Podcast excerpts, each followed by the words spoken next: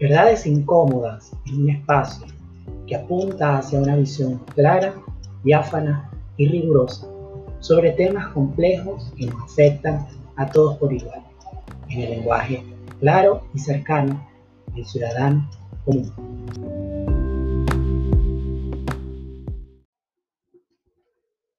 Hola, el país no se detiene, el mundo no se detiene y gracias a Dios nuestro sistema político está viviendo unos días de por lo menos conmoción, por lo menos definición, por lo menos reconocimiento eh, del tamaño de la bestia al que nos estamos enfrentando.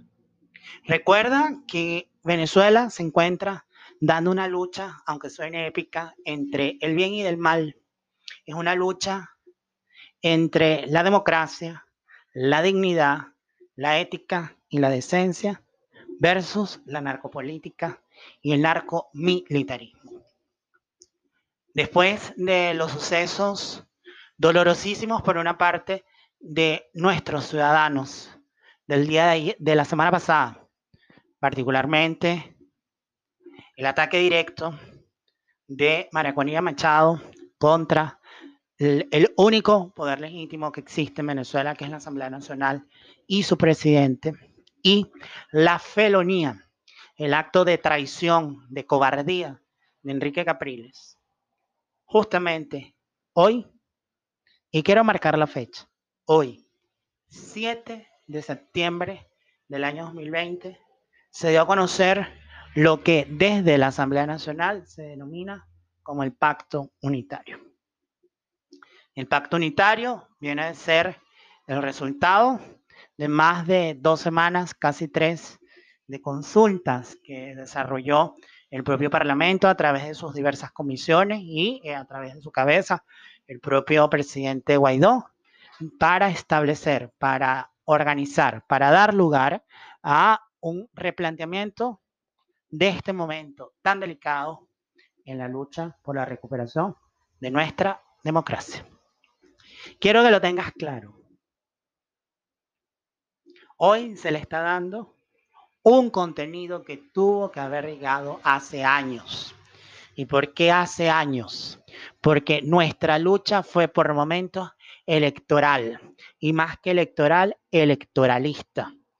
Los hombres convencidos, las mujeres convencidas, todos en que la democracia es la vía para contener a la narco política, siempre tuvimos la esperanza que a través del proceso electoral, sobre todo con la delicadísima fase preelectoral, nos habíamos eh, jugado la forma y la manera en sustituir la narco tiranía, la narco política, el narco militarismo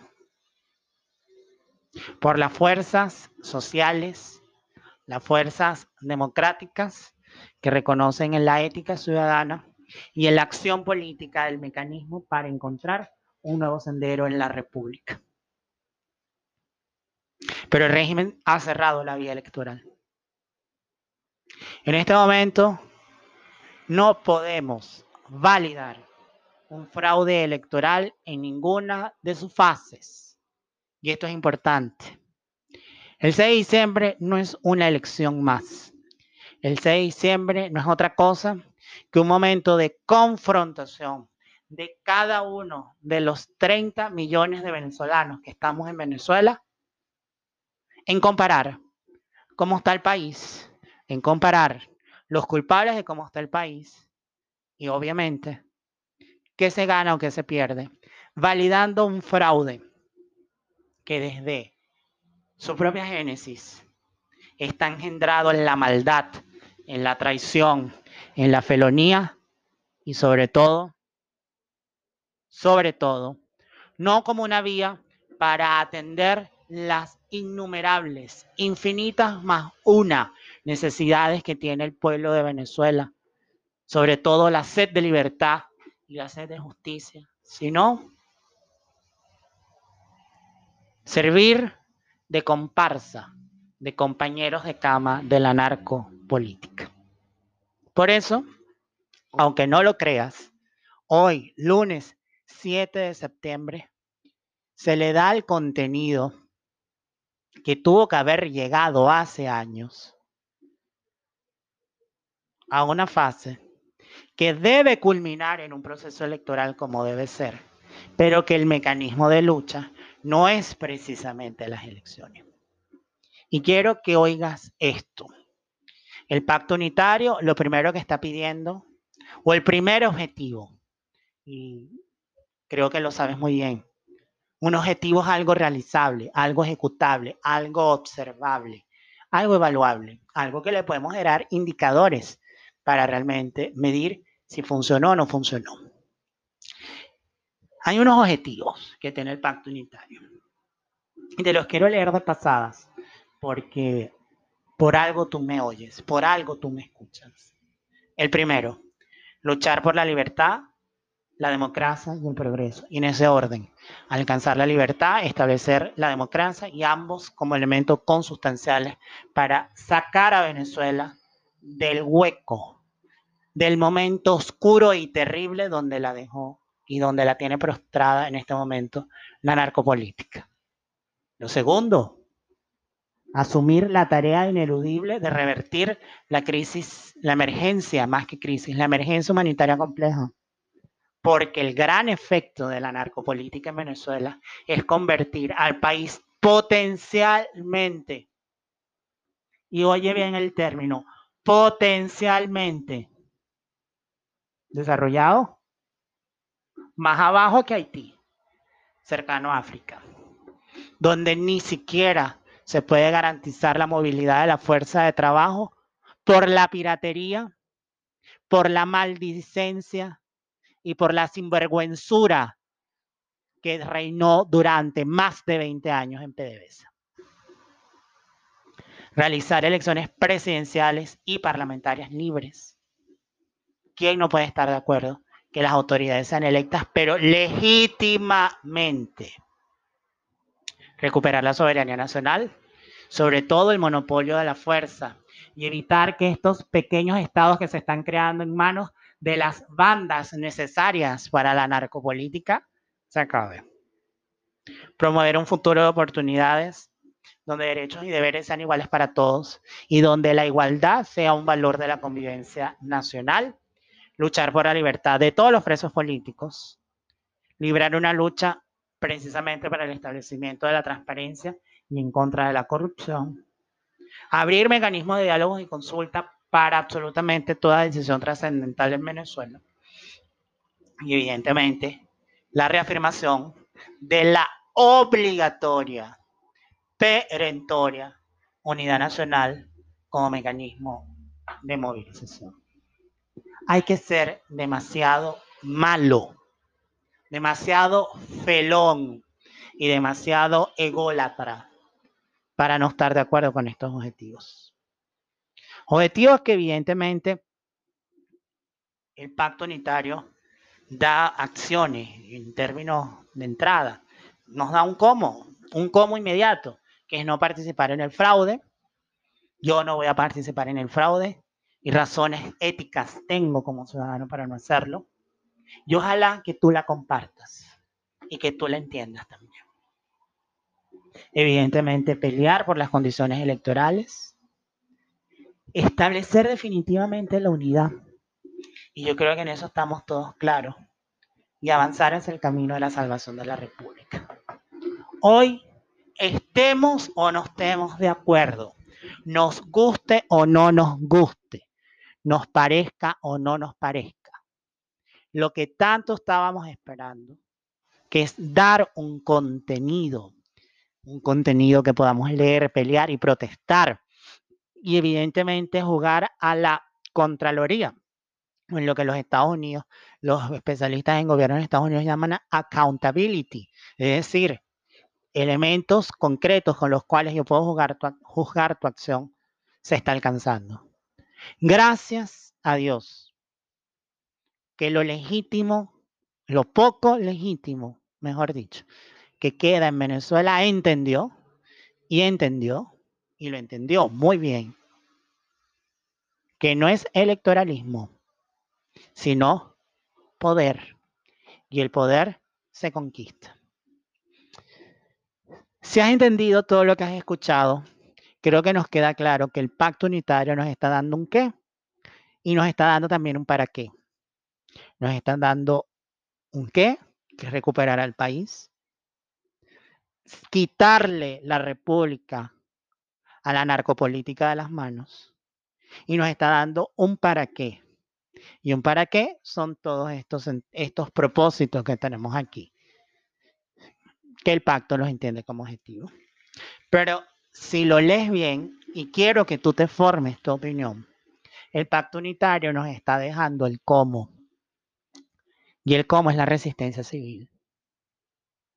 Cuidado, que no te dé miedo el término resistencia civil, que no te dé dolor escuchar el término resistencia civil. Hay un pacifista inglés llamado Michael Randall,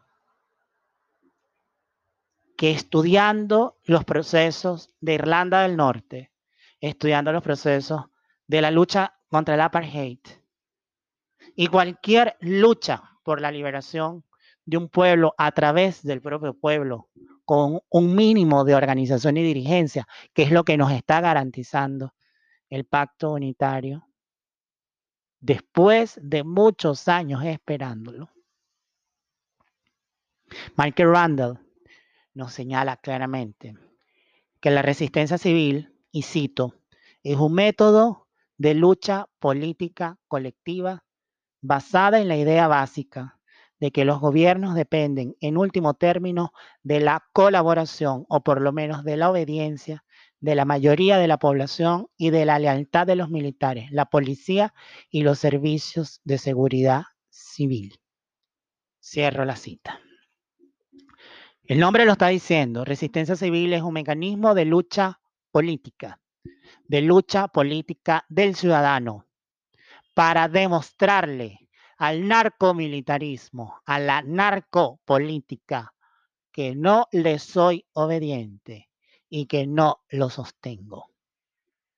No participar en el fraude del 6 de diciembre es un acto ético y de resistencia civil. Luchar por condiciones electorales libres, dignas, y tal cual nos reclaman estándares en el mundo, es resistencia civil. Hacer lo que tenemos que hacer todos los venezolanos para no convertirnos en lo que quiere la narcopolítica es resistencia civil.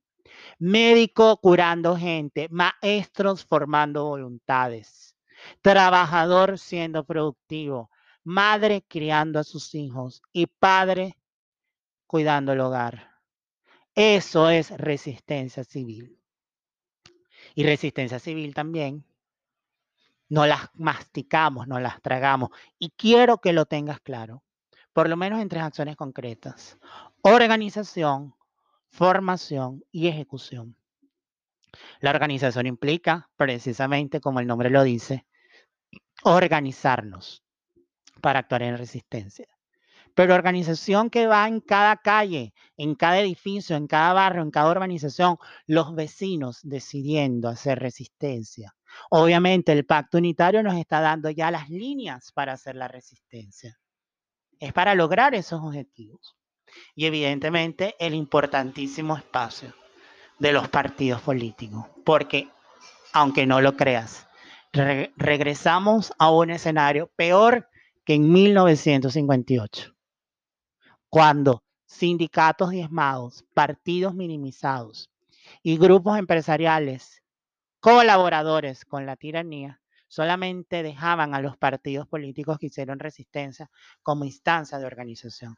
La organización de la resistencia civil, aparte de necesitar a los grupos, aparte de sustentarse en los grupos de vecinos, de compañeros, de amigos, requiere del apoyo logístico de los partidos políticos. No para que los partidos mandorreen, sino para que los partidos sean uno más. Pero también, y que quede claro, la resistencia civil necesita formación. ¿Y cuál formación? Desde un podcast, no este, pero sí una acción parecida a esta, con archivos de audio que llegó a cualquiera, un mensaje, una gacetilla, una infografía. Papelitos como los que repartían los eh, luchadores por igualdad racial en los Estados Unidos a manos de Luther King, que repartían papelitos para hacer eh, acciones de resistencia. Eso hay que formarlo, eso hay que capacitarlo. Bendito Dios que en este momento tenemos las aulas virtuales, los medios electrónicos y las VPNs para que no nos persiga la narcotiranía y nos encarcele y nos convierta en pesos políticos. Y evidentemente ahí los educadores tenemos mucho que hacer. Y evidentemente la ejecución de la resistencia civil. Esto no es convertir a Venezuela en una gran guarimba. Sácate eso de la cabeza. Ya llegará el momento en que eso toque. Pero antes tenemos que seguir jugando a lo que nos dice Randall, un método de lucha política colectiva. Y el pacto unitario hoy nos está dando el marco.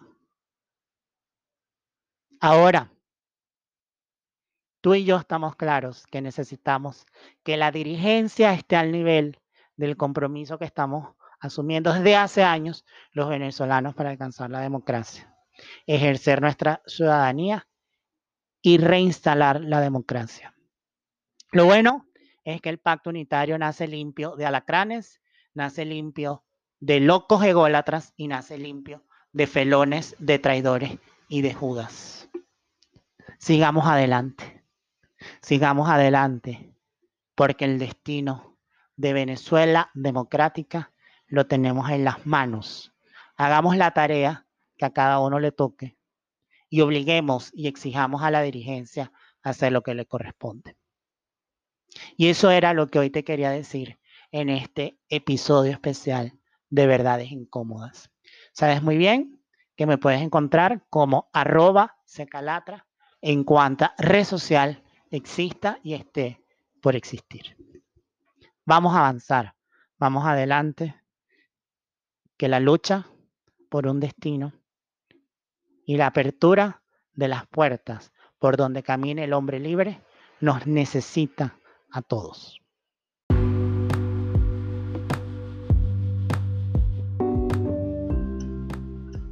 Verdades incómodas, espera haber generado la inquietud, reflexión y decisión por actuar en la consolidación de un camino cierto hacia la recuperación de nuestra democracia y la consolidación de una educación de calidad y libertad.